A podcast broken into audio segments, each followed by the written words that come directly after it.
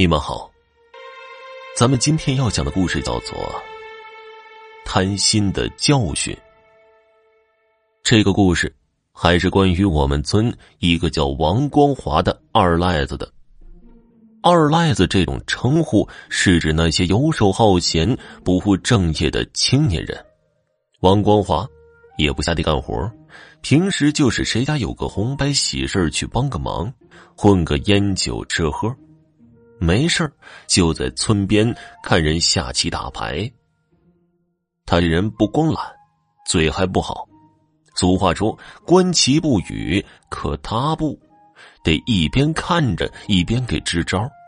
哎呀，我说你能不能消停点啊？观棋不语，你懂不懂啊？就是就是，这棋呀，是你下还是我们下呀？切，臭棋老子还不让人说呀？招的下棋那些大爷个顶个的烦他。你要是不想看呢，就上别处去。就你们那臭手，我还不想看呢。有受不了他的，就往一边撵他。他自己倒不觉得招人烦，那边下棋的撵他，他一转身又奔着打牌的去了。哎，你们听说没？西山大坟那儿住了个大狐狸，我二舅啊还见过一次呢，个头可不小呢。说有那么一天呢。王光华看着别人打牌，那几个人说起了西山大坟里住着一只大狐狸的事儿。这西山大坟那儿肯定是在西山上，至于是谁家的坟，那就不知道了。说是在坟窟窿里住着一只大狐狸，有年头了，一身火红的上等狐皮，能值不少钱呢。有人动了心了。可也有人心存畏惧，因为狐狸这种东西邪性的很，又是活了许多年头的，弄不好狐狸逮不着，还惹着一身骚。不是有那么句话吗？说者无心，听者有意。打牌的几个人都打消了抓狐狸的念头，可王光华却惦记上了。他只身来到西山大坟，藏在一棵大树后头，往大坟那儿看。他想看看大坟里是不是真的住着一只大狐狸。这回他也有耐性了，从上午一直守到了太阳快下山，才有了动静。就见大坟的一个窟窿里，果然钻出了一只大狐狸。瞅着那大狐狸的个头，还有一身皮毛，王光华口水都快流出来了。那只大狐狸周身火红，肯定能卖个好价钱。王光华没敢惊动那只大狐狸，悄悄的回到了家里，盘算起了怎么逮那只大狐狸。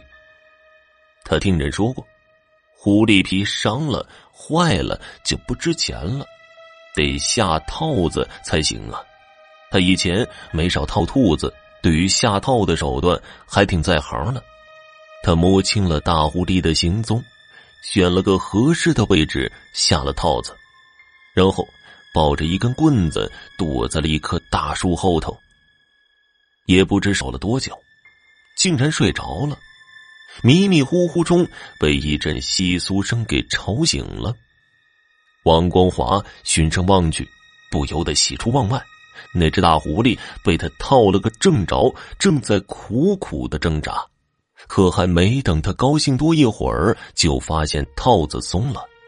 大狐狸眼瞅着就要在套子里挣脱了。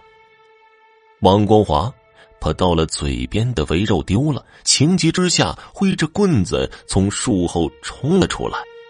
眼瞅着大狐狸脱困要跑，他抡起棍子就砸了下去。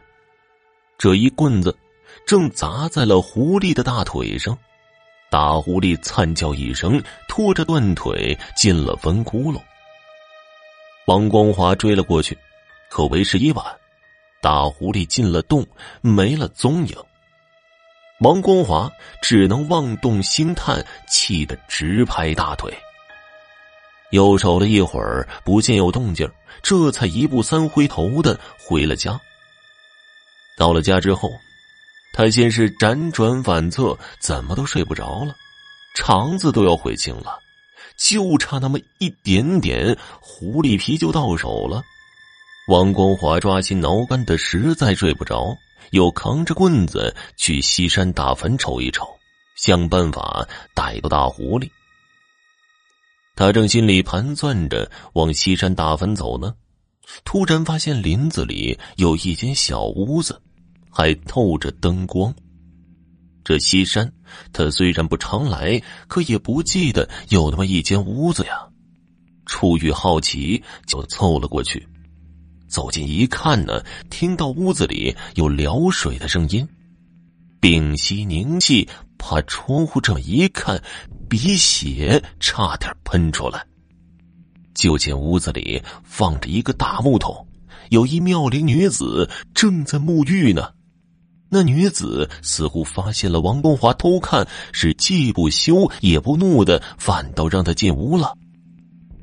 别光在外面看呢，进来吧。王光华打了三十多年光棍没想到会有这样的艳福。色迷心窍的进了屋，直扑那女子而去。可他刚把女子抱在怀里，几个手持木棍的大汉就破门而入，说是王光华私闯民宅，调戏良家妇女，欲行不轨，给他来了个五花大绑，押到了门外的树林里，绑在了一棵大树上。王光华先是解释，后是哀求，可那几个人根本就不听他说。还说什么要给他一些教训？说完话，为首的那个人抡起棍子就砸在了王光华的腿上，咔吧一声就把他的腿给打折了，痛的王光华一下就昏死了过去。一直到天亮，有村民经过，才把他弄回了村里。村里人听说了他的事儿，都说他是得罪了狐仙。被狐仙教训了，王光华不甘心，在家养了些日子。等能下地了，又拄着拐杖来到了他偷看女子洗澡的树林。可那树林里哪有什么女人和小屋啊？只有几只大大小小的狐狸。见了他，窜到了林子里。听众朋友，本集播讲完毕，感谢您的收听。